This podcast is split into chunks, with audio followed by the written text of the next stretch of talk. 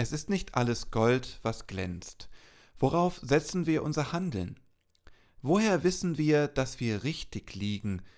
Wo legen wir unser Fundament? Um diese Fragen soll es heute gehen. Liebe Hörerinnen und Hörer, wir begrüßen Sie wieder sehr herzlich zu unserer Podcast-Andacht.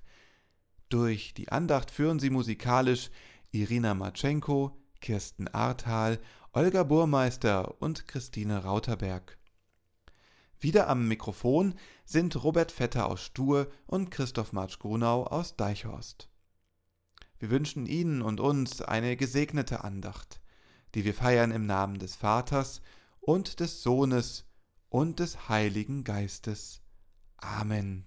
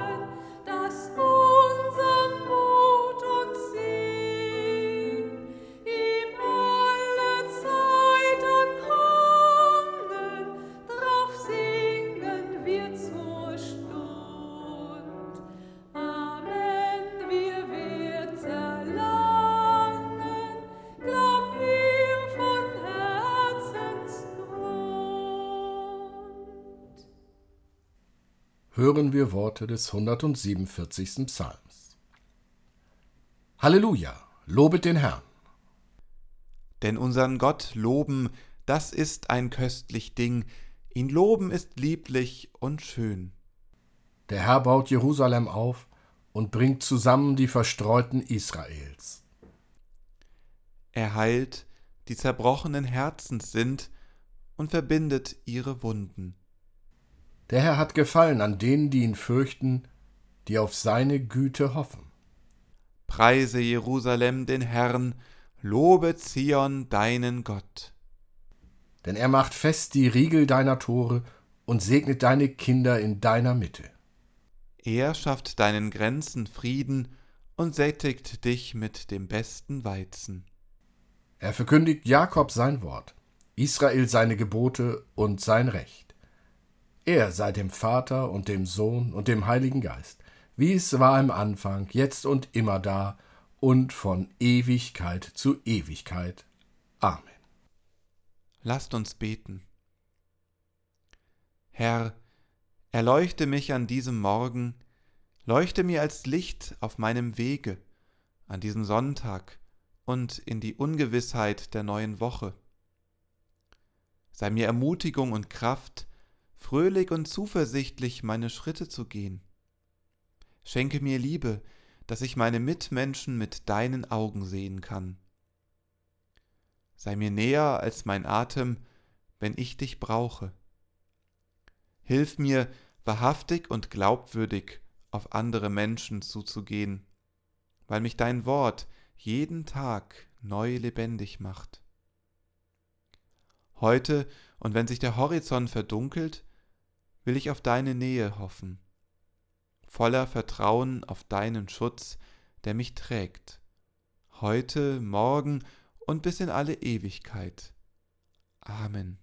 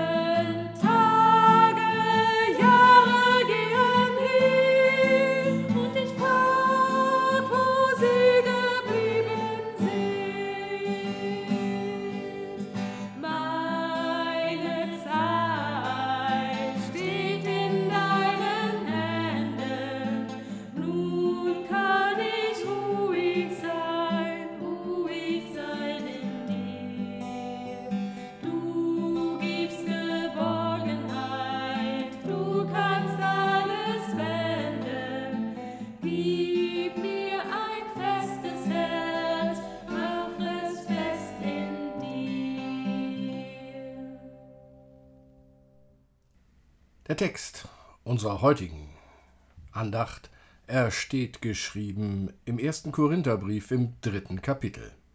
Dort schreibt Paulus: Was ist nun Apollos? Was ist Paulus? Diener sind sie, durch die ihr gläubig geworden seid, und das, wie es der Herr einem jeden gegeben hat. Ich habe gepflanzt, Apollos hat begossen. Aber Gott hat das Gedeihen gegeben so ist nun weder der etwas, der pflanzt, noch der begießt, sondern Gott, der das Gedeihen gibt. Der aber pflanzt und der begießt sind einer wie der andere. Jeder aber wird seinen Lohn empfangen nach seiner Arbeit. Denn wir sind Gottes Mitarbeiter. Ihr seid Gottes Ackerfeld und Gottes Bau. Nach Gottes Gnade, die mir gegeben ist, habe ich den Grund gelegt als ein weiser Baumeister ein anderer baut darauf. Ein jeder aber sehe zu, wie er darauf baut. Einen anderen Grund kann niemand legen außer dem, der gelegt ist, welcher ist Christus. Wenn aber jemand auf den Grund baut, Gold, Silber, Edelsteine, Holz, Heu, Stroh, so wird das Werk eines jeden offenbar werden. Der Tag des Gerichts wird es ans Licht bringen, denn mit Feuer wird er sich offenbaren. Und von welcher Art ein jedes Werk ist, wird das Feuer erweisen. Wird jemandes Werk bleiben, das er darauf gebaut hat, so wird er Lohn empfangen. Wird aber jemandes Werk verbrennen, so wird er Schaden leiden. Er selbst aber wird gerettet werden, doch so wie durchs Feuer hindurch. Liebe Hörerinnen und Hörer, die Versuchung für die Predigt ist groß. Ist dies doch die Stelle im Neuen Testament, die hunderte von Jahren als Beleg für das Purgatorium, das Fegefeuer angeführt wurde.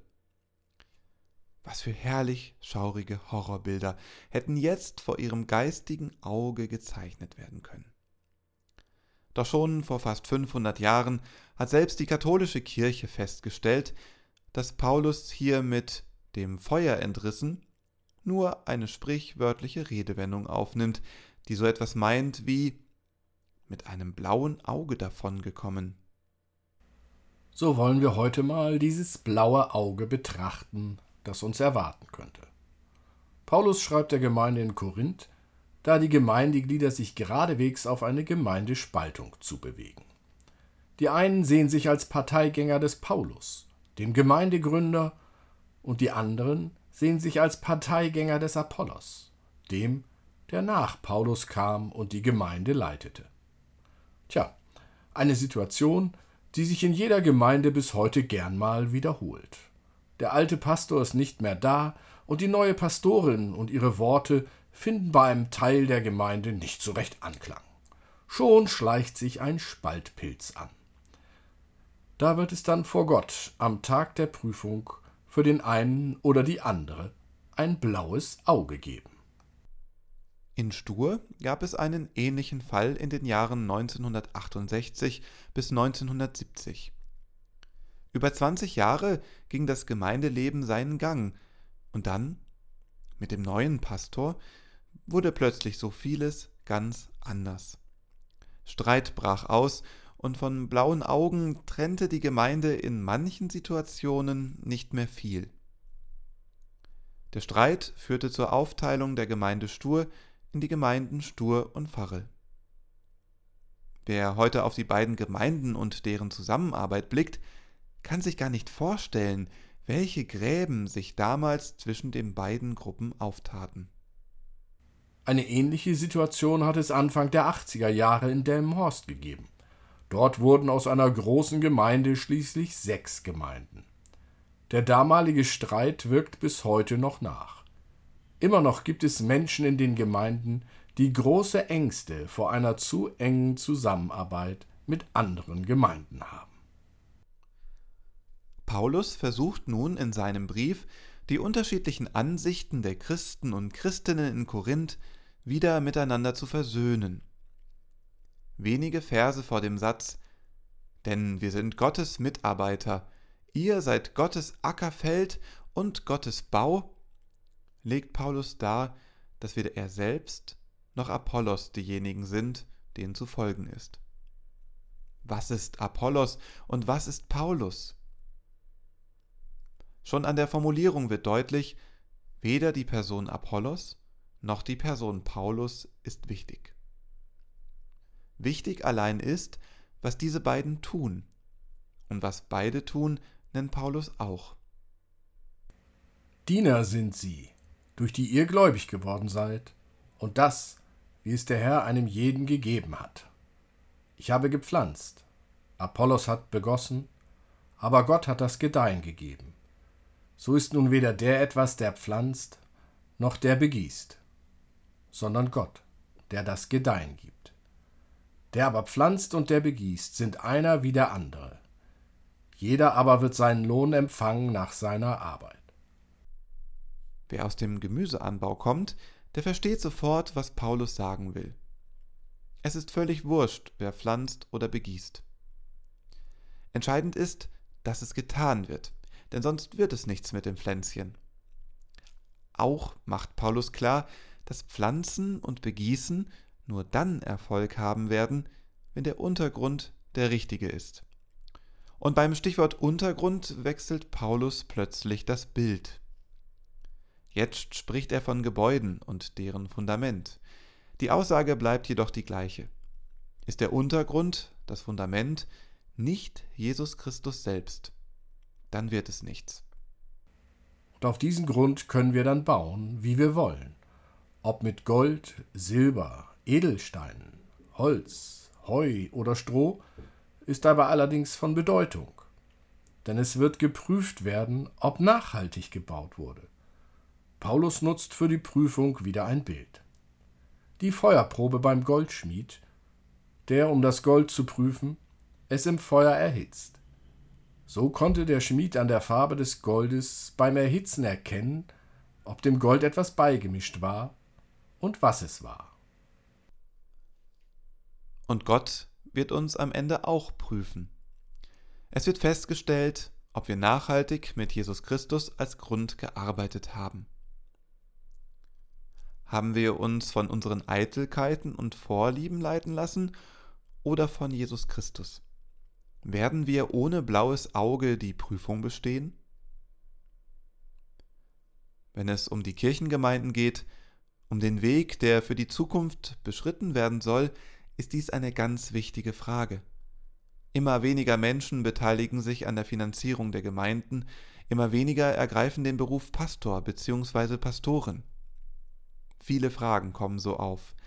Weitermachen wie bisher geht nicht mehr. Was treibt uns in der Diskussion um den zukünftigen Weg der Kirchengemeinden an? Woran richten wir diesen Weg aus?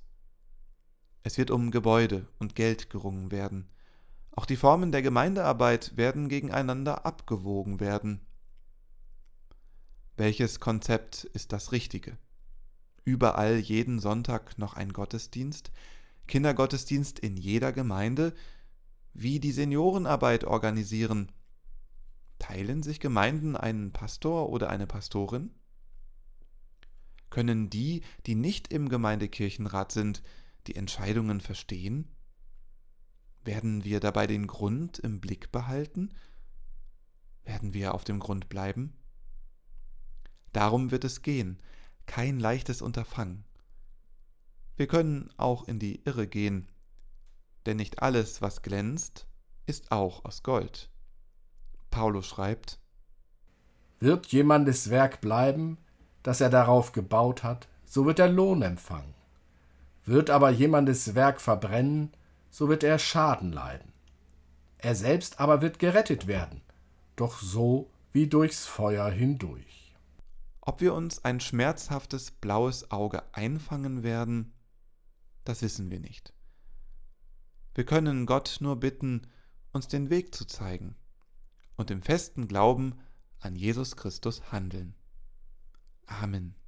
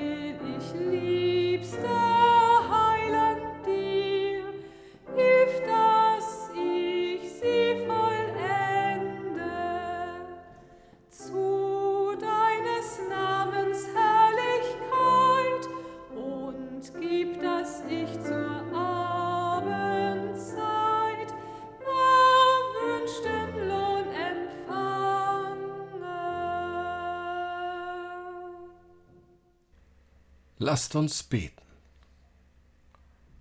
Du, Gott, du hast uns als Menschen geschaffen, die reden und hören, fragen und antworten.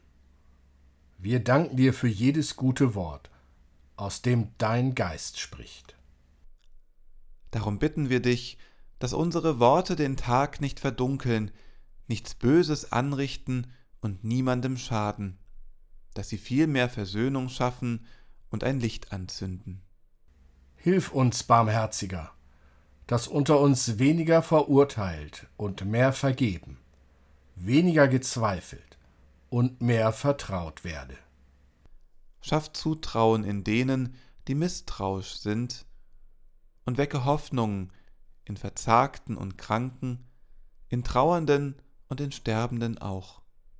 So bitten wir in Jesu Namen. Amen. Und so lasst uns beten, wie es uns der Herr durch seinen Sohn Jesus Christus gelehrt hat.